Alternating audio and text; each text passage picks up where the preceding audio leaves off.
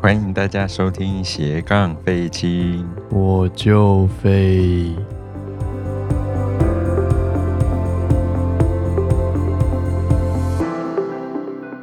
OK，今天的节目呢，来到我们就是 Root 系列的第二集，是的，希望是最后 一集。理论上是啊，对，我们就一集把它结束掉。我关觉于得花两集来告诉大家如何开始玩这款游戏，这样子。对大家就知道，它是一款其实蛮需要需呃要被说明跟习惯，需要时间去接触它的游戏。是，对，对需要一些磨合期，这样子。对，好的，那在上一集的内容中呢，我们大概简介了一下它的基本规则，还有带大家认识了一下，呃，它的就是地图啊，还有一些牌之类的样子。这样是好的，那上次忘记跟大家说起始 setting 啦、 啊，对，起始 setting 你可以看一下你的小本说明书的第四页这样子。好。那它主要呃，应该是就是请大家自己上去看嘛。可以，那我们嗯，快速就是带带大家 run 一次就好了。呃，反正就你先选阵营，大家选一个阵营，然后把那个设置分数啊、计分标记放在计分条上，这样，然后画给你看，然后再来有那个手牌，一人拿三张这样子，然后看你要随抽或者是照他写的分配那三张也可以，我觉得随抽就可以了，这样子，反正一人会有三张手牌。然后说明书我告诉你说，因为它牌有很多种，然后你就不要分错这样。呃，玩家的手牌是白色框框的那一个。呃，第四个是设置遗迹，就是有四个遗迹，你帮帮他 setting 一下。第五个是设置道具供应堆，就是我们上次有告诉你的，就是有十二个道具没有写字的，把它放在地图上面。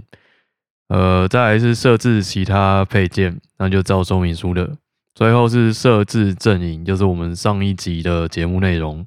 以上是 setting 的部分。是，那因为这个部分呢，其实照着说明书，大致上不会有太大的困难基。本上没有什么困 难。对，因为我相信会直接，呃，你可能会入手这款游戏的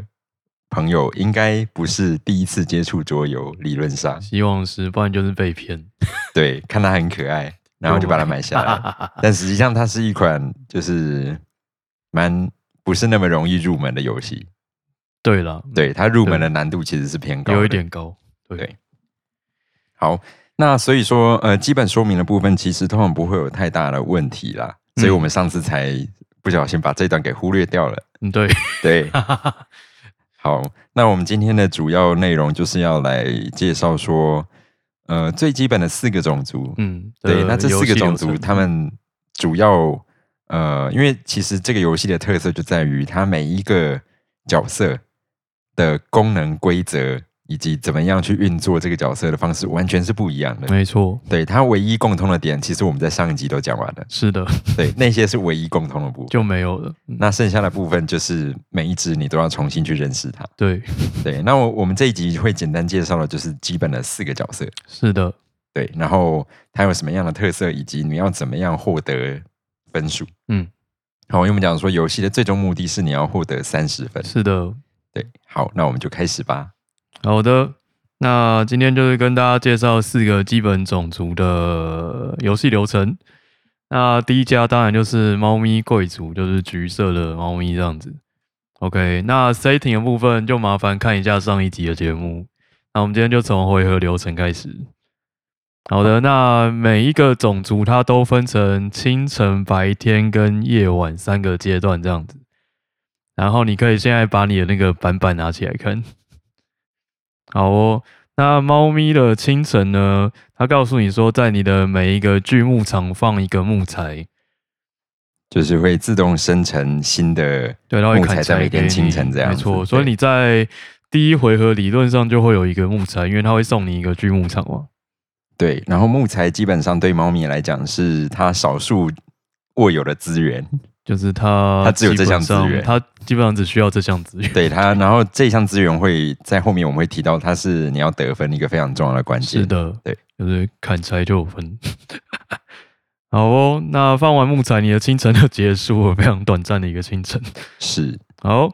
那白天的第一个动作是你可以用工坊来锻造，它一开始也有送你一栋工坊。好的，接下来介绍麻烦的猫咪的锻造。好，好，那我们上次有，我们上次没有提到锻造，我们上次有提到锻造。应该是没有了。好对，那每一家都有锻造这个选项可以选，那它出现的时机跟方法都不一样。那猫咪是白天的第一个动作是锻造，那它锻造的方式是什么呢？它就是你要先盖出工坊来，然后它会看你工坊盖在什么样的地形上面，它会对应到牌上面。OK，我们举个例子，比如说你随便拿一张牌出来，然后你可以看它的下面那个框框的左边，它会画一到三个动物这样子。是对，比如说，如果他画了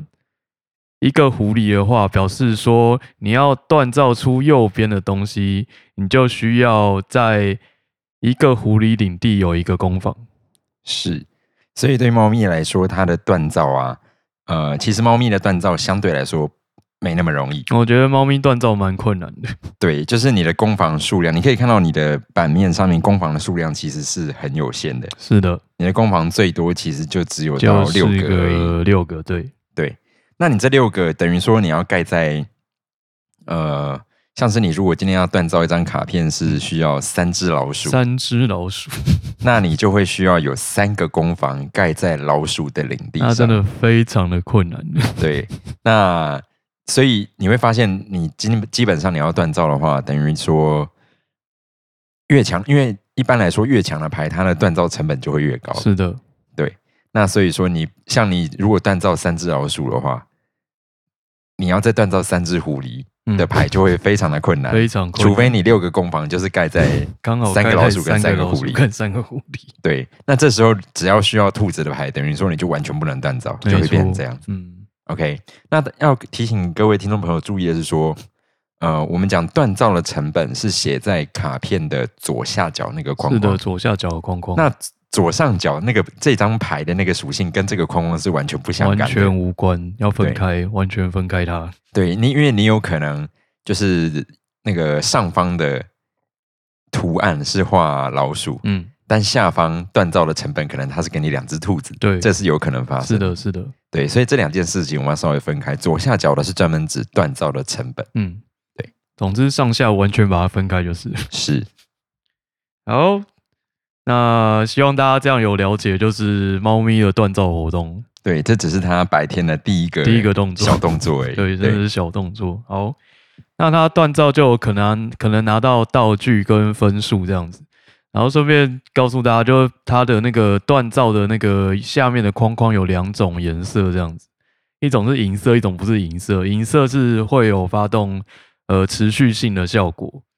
那不是银色就是领一次就没有了这样子。是 OK，那那种持续性效果的牌啊，就是不能锻造重复的这样子，应该蛮合理的吧？对，就是锻造一次之后，你再拿到一张一样的，也不能再次锻对，造，就不要再锻造一样的东西。对，是好。然后呃，再来就是有些牌它可能是道具加分数嘛，对，那分数这一块很单纯，你就是锻造出来得就分。加分。那这大概也是猫咪唯二可以去得分的手段，对，除非你要啊去拆别人家有别的，有别的对，拆别拆别人家的对东西，那是对另一回事。是对，那它最主要的手段，我们等一下会提到，其实是盖建筑物。是的对，那你如果锻造出道具的时候，就是各位听众可以先记住这件事情是道具这个系统嗯，基本上只对游侠是有用的。对，对，那嗯除此之外，呃，对你自己的话，你拿在手上，你只是可以跟游侠谈判，对，对，嗯，没错。大致上就是这样。好，这是锻造猫咪的锻造的部分。OK，锻造结束或你没有锻造啊都没关系啊，反正就锻造之后，你可以执行最多三个行动这样子。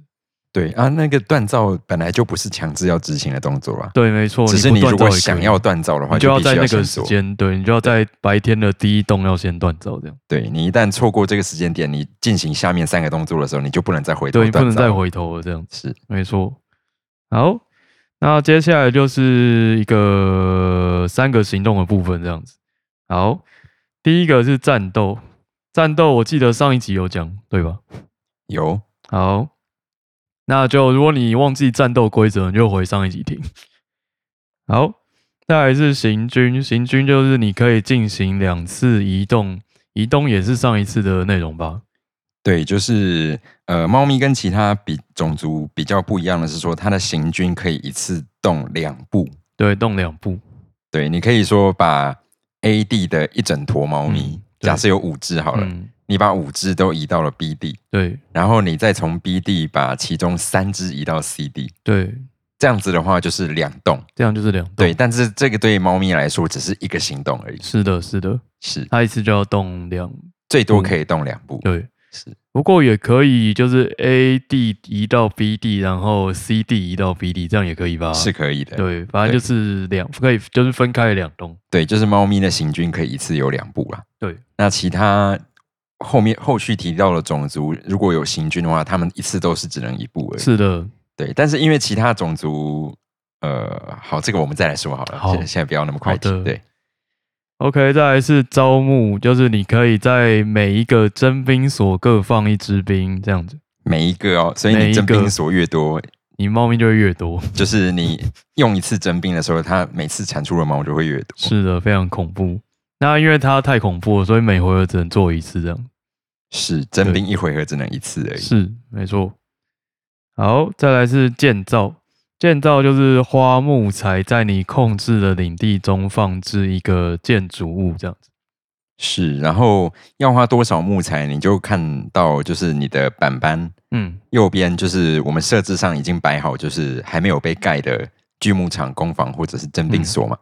那你就看你今天每一种建筑物当中最左边的是哪一个，你就要从左边依序盖到对，右从边。左边开始盖。是，然后随着你越往右边盖，分数会越来越高，但同时你需要的木材成本也会越来越高。是的，没错，木材成本就画在那个表格的上面这样子。最上面对对，然后你一盖出那个建筑物就可以拿分这样子。对但是只有那一次可以对，拿就分拿那一次。对，OK，那这就是你的第二个得分手段，是，然后也再是最主要的得分手段。然后征兵所比较特殊的是，它在盖出第三栋跟第五栋的时候，嗯，你会看到它有一个卡片的符号，对，那就可以让你在每一回合就是结束抽牌的时候多抽一多张。抽，没错，你每翻出一，像是你如果盖了两栋征三栋征兵所，你就可以一次抽两张；没错如，果你盖到五栋的时候，就可以一次抽三张。是的，对。好，如果你想多抽牌的话，就多盖成冰锁之类的。是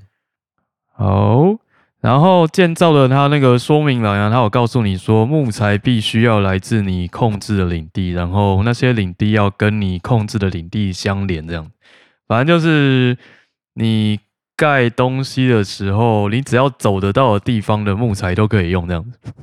对，所以今天假设你在盖的时候，结果你木材在遥远的某一个地区，对，就已经跟你断开连接。结果，中间有人把你某一个路连通的地方把它打断了，没错，那这时候你的木材就会运不过去哦。是的，没错，是就是要注意一下这一件事情。对，木材的道路必须要是顺的。对，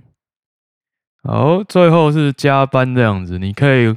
花费一张卡牌，它花费意思就是把它弃掉了，反正就是用一张牌，随便一张牌，然后在一个有锯木场，而且跟那张牌的类型相同的领地上放一个木头这样子。对，所以简单来说，今天假设你在一个狐狸领地，嗯有盖一个锯木厂，那你现在木头不够，你急着想要用，嗯，那你可能就可以花费，一张狐狸牌。对我刚刚说狐狸嘛，对对不对对？对，你就可以花费手上一张狐狸牌，然后注意哦，这个花费狐狸牌是指上方是标对注上狐狸面的、的哦，狐狸，对，卡牌的上方是狐狸那个图示的，对然后你就可以弃掉一张狐狸牌，然后让那个在狐狸领地上的锯木厂嗯多生产一次。嗯，一个哦一一个个锯而已木场，只有一一个，对，而且只有一个。对，你假设有两个锯木厂盖在狐狸，你还只还是只能选一个而对，已。只能选一个。对，好，这是加班的部分。好哦，那所以就是以上这五个行动：战斗、行军、招募、建造跟加班这样子。然后你选三个做这样子。然后除了招募之外，都可以重复。是没错。然后最后他有说，如果你三个动作都做完，你还想要做其他行动的话，你可以花飞鹰牌来多执行行动这样子。对，就是你的卡牌上方的属性是一只爪子，那个是爪子的那个，对蓝绿色的，蓝绿色的那个，嗯那你可以花费任何一张飞鹰牌，嗯，去做额外行动，对，但是要注意的是，你必须先把三个做完，对你才可以开始花飞鹰牌去执行第四、第五个行对动。对对，不要不要，就是没有办法先花费鹰牌做行动。是好，这是白天的部分，是，因为呃，为什么飞鹰牌可以这样用哦？因为在这个游戏当中，飞鹰牌常常是一个蛮万用的这角是一色，个对，嗯，万用卡对，所以说飞鹰牌的价值相对其他三个来讲是通常是更高的，是的，对，对，它可以做比较厉害的事。是好，希望大家有了解白天的流程。最后是夜晚这样子，夜晚就是抽牌，对。猫咪的夜晚很简单，对，抽牌。然后如果你有盖征兵所，然后那个有露出抽牌记号的话，你就多抽牌，就跟刚刚的说明一样。是好，然后把手牌七到剩五张，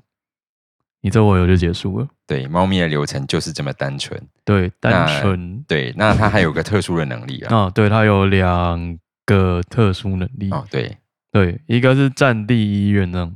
战地意愿就是你一开始设置城堡的那一个嗯，位置，是然后今天假设你在战斗过程啊，嗯你损失了你有的士兵，对，嗯你兵死掉了，不论损失几只都可以，你只要有兵损失的时候，嗯那假设这几只你损失的兵呢是在狐狸领狐狸嗯领地战斗身亡的，嗯，那这时候你可以选择弃掉你手上的一张狐狸属性的牌，是的，然后把你刚刚那个战斗中损失的所有兵力哦，嗯，直接在一那个城堡暂定医院的地方直接重生，复活，对，就是直接复活。没错，对，很恐怖，这个是猫咪很恐怖的地方，但是一旦城堡被拆掉，城堡也是盖不回来的。是的，城堡拆掉就没了。对，那这个战地医院的功能也会直接就消失掉。嗯战地医院用飞鹰牌也可以吧？战地医院对用飞鹰牌是 OK 的，是的，好哦。由此可见，那个飞鹰牌的重要 性。是你在任何领地是那个士兵是受伤，诶、就是战战亡战嗯呃，反正就是战败战败的时候。然后你如果假设在狐狸领地，但是你没有狐狸牌，这时候飞鹰牌就有它的功用。没错，是所以就是好好保保存。好，那第二个就是关于你的城堡，这样他说只有你可以在城堡领地放配件，是，所以呃，这个配件包含就是说有，不管是有占方格、没占方格的都是。嗯，对对，所以我们后续会提到一些有其他配件的角色。对，好，我们先不要在这边提好了。对总之就是有城堡的地方，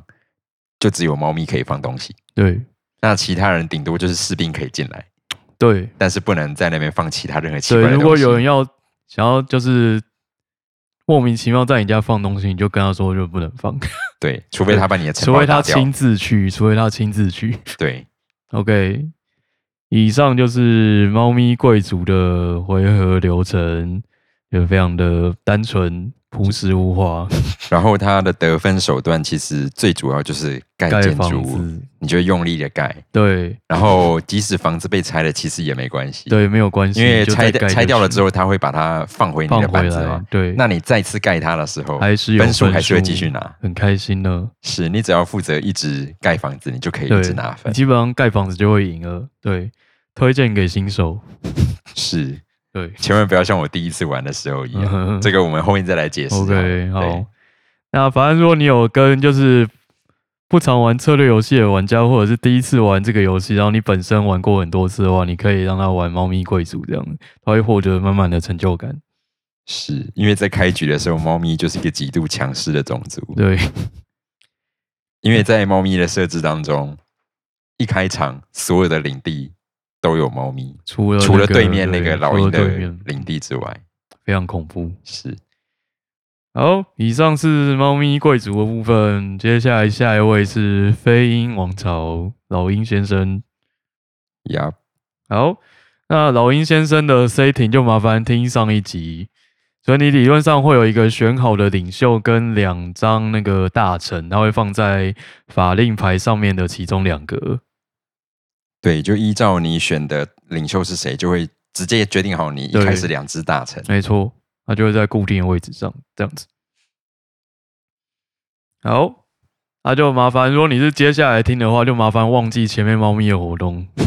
是现在我们是一个全新的角是色，一个全新的角色，没错。是那老鹰的话，它的你要说它复杂，其实也还好，我觉得还好，它其实不复杂。你只要记得一件事情，就是老鹰是一个很古板的家伙，对他就是凡事都要照规它定，必须要照着规矩做，全部，然后只要不照规矩，你就会被扣分。没错，然后呢，但是相对来说，它的得分方式也很简单非，常单纯。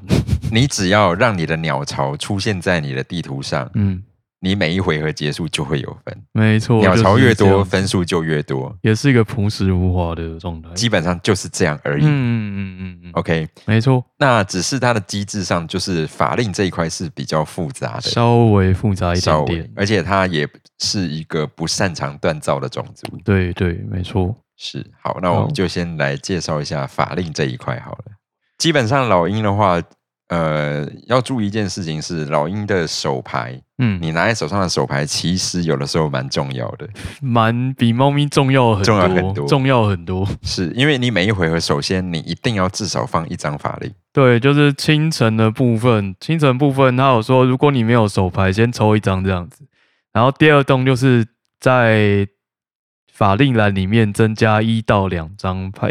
是你也不能放比两张还多，就是一到两张，对，一定要放一张就是，对，最少。对，那这个法令有什么用哦？你会看到最上面写着招募、移动、战斗跟建造。是，好，那我们讲一下顺序来说，就是从最左边一路进行到最右边。嗯，不能换顺序，是，然后呢，呃，老鹰它最麻烦的就是说，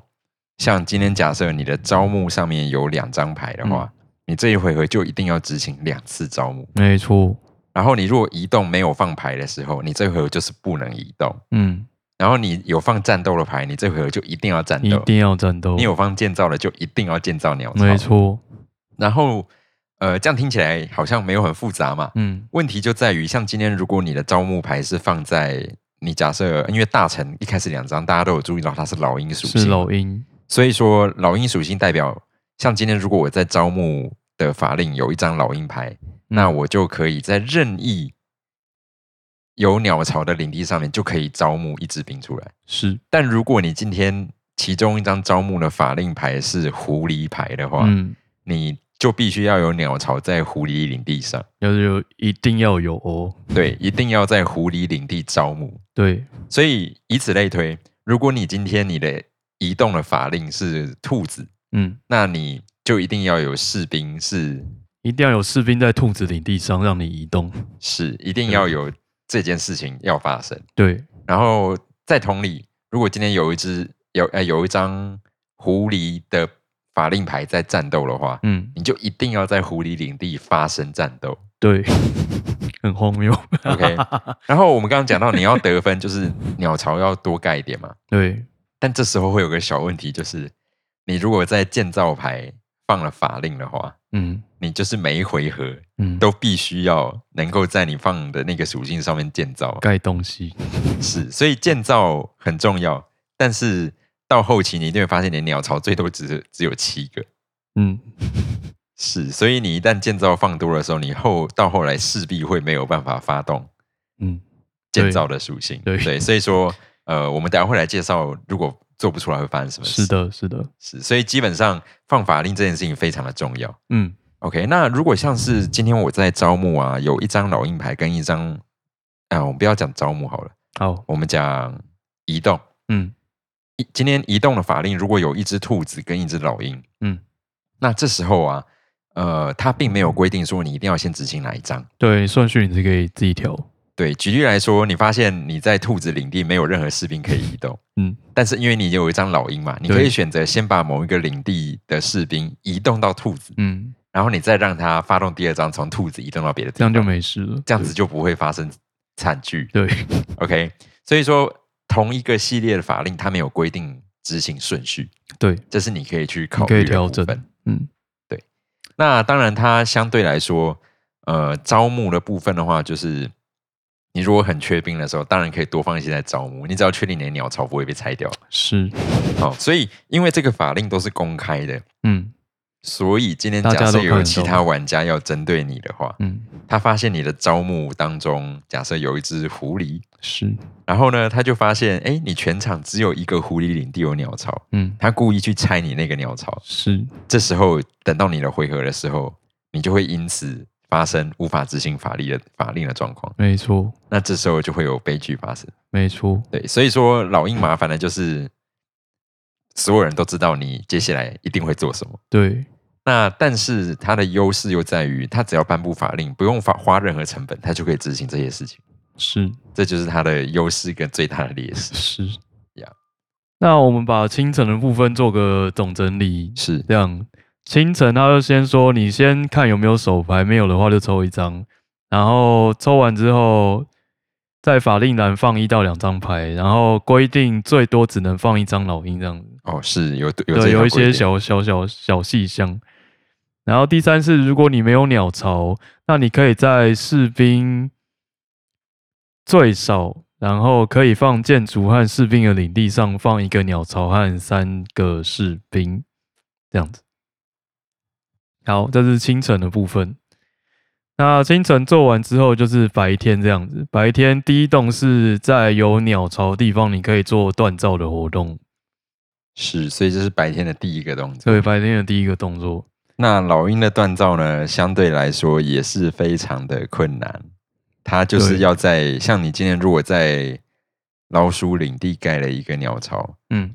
但只有这一个鸟巢，是，那就代表你的锻造只能锻造成本是一只老鼠。，对，没错，所以它的其实要锻造难度跟猫咪差不差了不太多，远。对是对，而且它，你可以看它的版本上有一个重武轻伤的规定，这样子，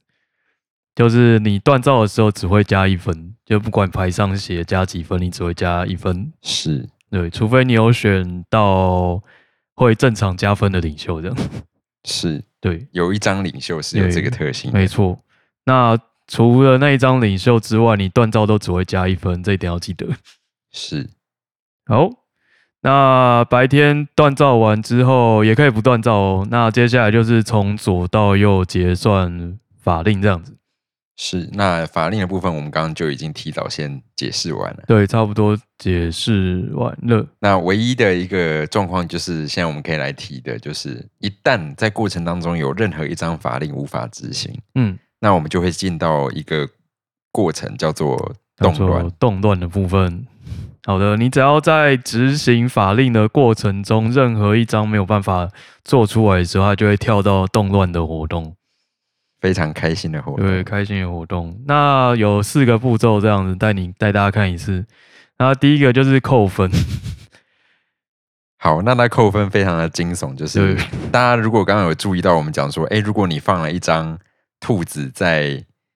移动，你就一定要从兔子的地方移动嘛。那对老鹰就是从任何地方移动可以，对那你就可能就会想说，哎，那老鹰这么好用，我就多放一些老鹰啊。嗯但这时候问题就来了，你一旦发生动乱的时哼候，嗯老鹰有越多，你就会扣越多分。是的， OK，你上面的法令有几张老鹰就扣几分。是的，然后大家应该有注意到，大臣的两张牌就是老鹰，没错，所以你最少就是会从扣两最分开始少就是跳。扣两分。是好，这应该是唯一会扣分的种族，是，因为他只要一直守着鸟巢，分数就会一直上去。也是啦。好，那第二栋就是把救了大臣啊，不 不，哎、等一下。好，第二栋是把大臣之外的法令都丢掉，都丢到弃牌堆。第三栋是就是换一个领袖这样子，换一个新领袖，然后把大臣移到新的位置。是然后你这回合就结束了， 就跳到夜晚，是，你接下来就不能再做强任制何结事。束。对，然后要注意的是，大臣因为有四张嘛，你把第一张用完之后，你接下啊，来领袖了，领啊袖。啊，领对，袖领袖领袖，嗯你把第一张他动乱弃掉了之后，你就只能从剩下三张选。是的，那你假设再次动乱的时候，嗯你就只能从还没用过的那两张对，选。反正用过都不能用了。是，除非你四张都用过一轮。对， 没错，是因为在这个过程，老实说，呃，你整局游戏要完全不动乱是很困难的，非常蛮困难的。对因为问题就在于我们讲说鸟巢的数量很有限，嗯，所以你为了冲分，你一定会盖建造嘛。对，问题是建造盖到后来，你一定会没办法盖，你对迟早要动乱。对，是很难不动乱的。是，所以你要放老鹰牌的时候，一定要小心什么时候可以放，什么时候对，对，这个要想清楚。是，好，反正就是要谨慎的规划就是了。是，好，那顺带一提，就是老鹰有一个特殊能力，在那个重武青上旁边是森林之主的能力。哦，这也是老鹰非常对有有优势的一个特对，点。就是你在战斗的时候啊，哎、是在战斗的时候，呃，没有在不是计算领地啊对所有权，对对，他在算控制权的时候，呃，我们在上一集提过，如果人数相同的话，就是平手嘛，就是这块地不是任何人的。对，那如果老鹰跟其他人平手的话，这块地就算老鹰的这样子。是老鹰的特色，就是它是前霸主，对对，前霸主要尊重这样子。是，所以所有跟他兵力相同的玩家，嗯，一律都会输给老鹰。是的，没错，算是个 bonus。好，最后就是夜晚的部分。夜晚的话，你就看你盖出了多少鸟巢，然后在那下面它有画加分，就加那个分数这样子。是，所以像今年假设你已经盖了五个鸟巢好了，你一二三四五，就会对加四，你就看到，嗯对你把五个鸟巢盖掉之后，你应该就看到最右边空下的那格下面写加四嘛，嗯，所以你这一你每一回合就会加四。你如果没一直错守着这五个鸟巢，对，顺利的话了，嗯，是，对，然后再来最后一个也是抽牌，也是抽牌，那它跟猫咪的那个一样，因为嗯你就看到像你盖出第三个鸟巢就会跑出一个卡片的符号嘛，嗯是的，那这时候你就可以多抽就一会张多，抽一张，然后把手牌七到五张，是。剩五张，嗯。那对老鹰来说，就是手牌也是很重要的。对， 好，以上是飞鹰王朝的部分。